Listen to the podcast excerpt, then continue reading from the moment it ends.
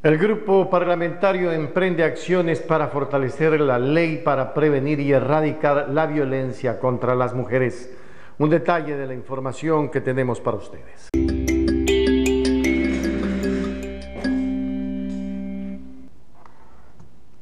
Y atención, el Grupo Parlamentario por los Derechos de las Mujeres expuso un conjunto de reformas a distintos cuerpos legales para el fortalecimiento e implementación de la ley integral para prevenir y erradicar la violencia contra la mujer. Este proyecto tiene como objetivo fortalecer la implementación de la ley y con ello avanzar de manera efectiva la garantía del derecho a una vida libre de violencia.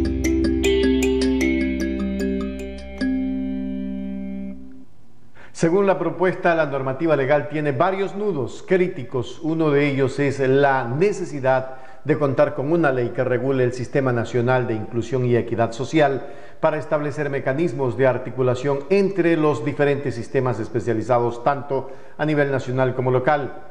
Otro de los puntos que proponen es no reforzar o reforzar, perdón, las competencias de los consejos nacionales para la igualdad y los consejos cantonales de protección de derechos en los procesos eh, formulación de políticas públicas y regular el sistema cantonal de protección integral y sus instancias en el Código de Organización Territorial, Autonomía y Descentralización COTAD.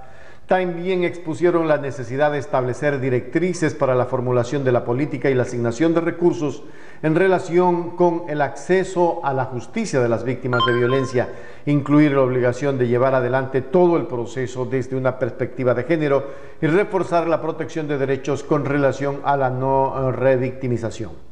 Finalmente se planteó la incorporación de disposiciones en el COTAD y el Código de Planificación y Finanzas Públicas a fin de clarificar las responsabilidades de las autoridades locales en el cumplimiento de la ley para prevenir y erradicar la violencia contra las mujeres y fortalecer la institucionalidad y estructura de los GATS para la protección de los derechos humanos y la garantía del derecho a una vida libre de violencia.